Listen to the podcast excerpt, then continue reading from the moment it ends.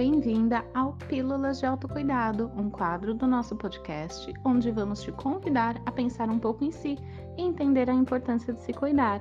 Eu sou a Thaís, faço parte da equipe da Psicodesafice e nós acreditamos que a evolução pessoal pode ser mais leve, por isso criamos o podcast, que junto do nosso Insta é uma forma de proporcionar isso ao maior número de pessoas de forma acessível, leve e divertida. Você pode conhecer mais do nosso trabalho lá no Instagram, psicodesafice, ou no nosso site www.psicodesafice.com. E hoje nosso Drops é sobre tomar decisões.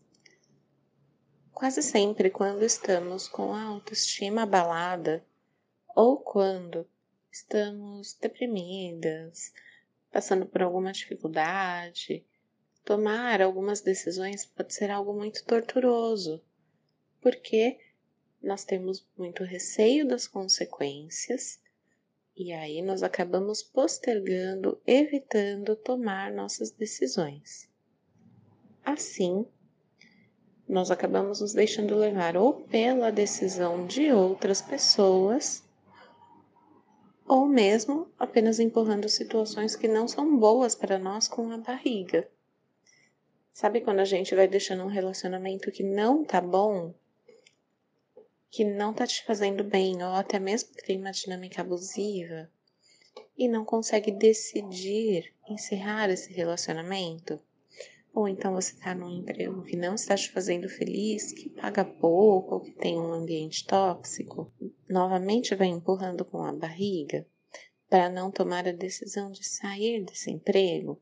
Tudo isso pode nos fazer muito mal, porque vira uma bola de neve na qual nós não tomamos uma decisão, outras pessoas tomam decisões por nós, nós acabamos tendo que lidar com várias situações que não agregam para nossa vida.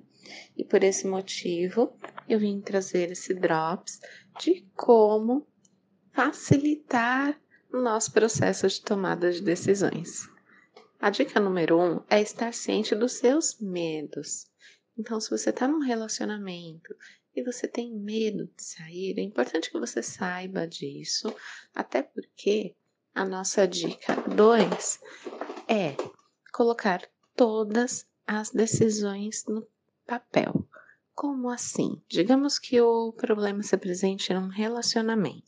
Você precisa tomar uma decisão com relação a isso. Então, você pode colocar as opções de permanecer e todas as consequências que virão daí. Consequências que você sabe que vão acontecer, porque não dá pra gente contar com uma mudança repentina de outra pessoa sem que nada seja feito, tá bom? Nós temos também a possibilidade de encerrar o relacionamento.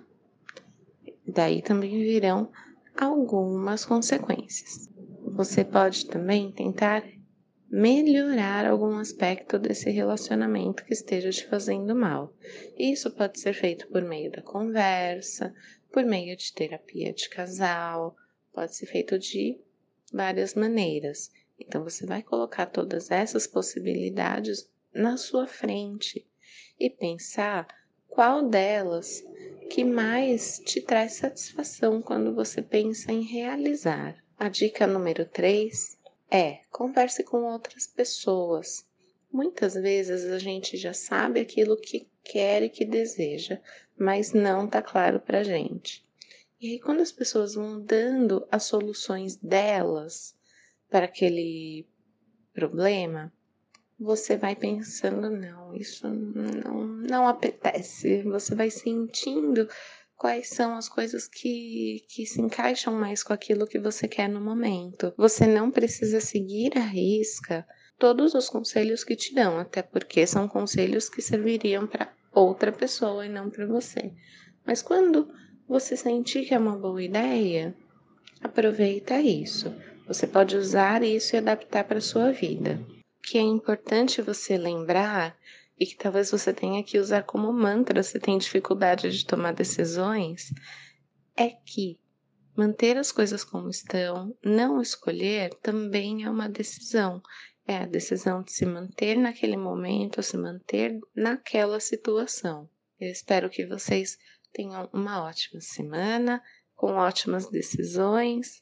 Um beijo a todos. Tchau, tchau. Ah, e se você quiser ir além dessas reflexões semanais do podcast, nós te indicamos as pílulas de desafio, que são ferramentas que te ajudarão diariamente a trabalhar de forma simples e leve a sua autoestima.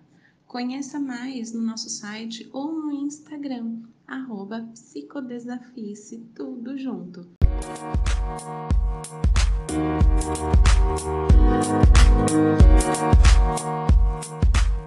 Música